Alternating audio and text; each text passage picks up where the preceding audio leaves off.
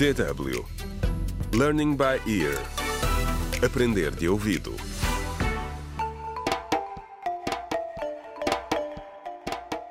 Contra o crime.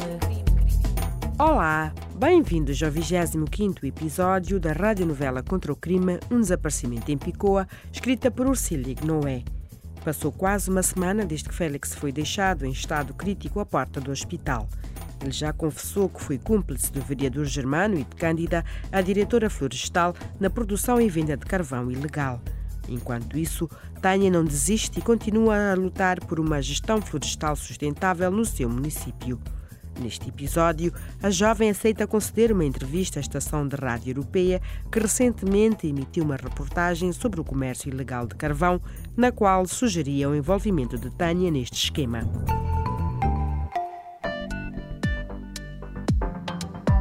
Hoje temos conosco ao telefone dois convidados de Picoa, uma das cidades africanas que fornece carvão vegetal, que está disponível em muitos supermercados da Europa.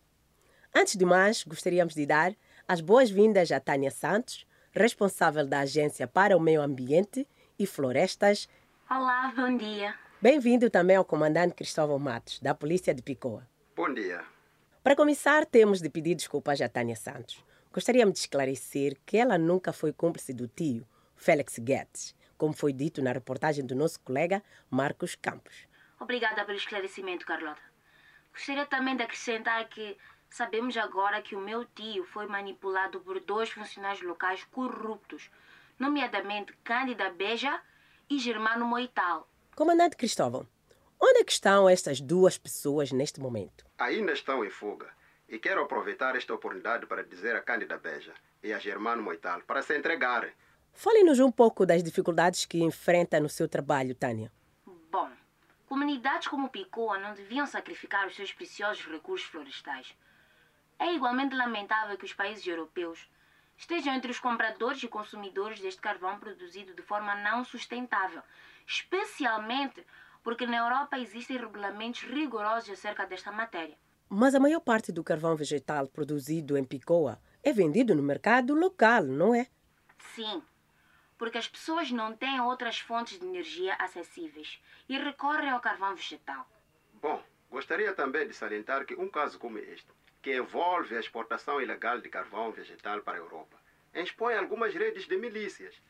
Elas não estão só a terrorizar as pessoas, estão também a financiar-se a si próprias, através do contrabando de carvão vegetal. Tânia, o que propõe para melhorar a situação?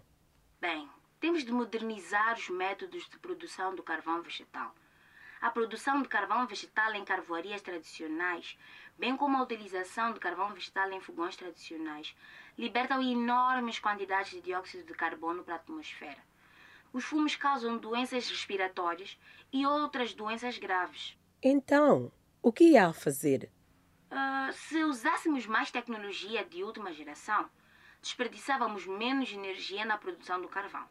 Além disso, e isto é muito importante, temos de começar a utilizar alternativas sustentáveis, como carvão verde. Muito obrigada, Tânia Santos, responsável da Agência para o Meio Ambiente e Florestas em Picoa, e o comandante Cristóvão Matos, da Polícia Municipal. Muito obrigada.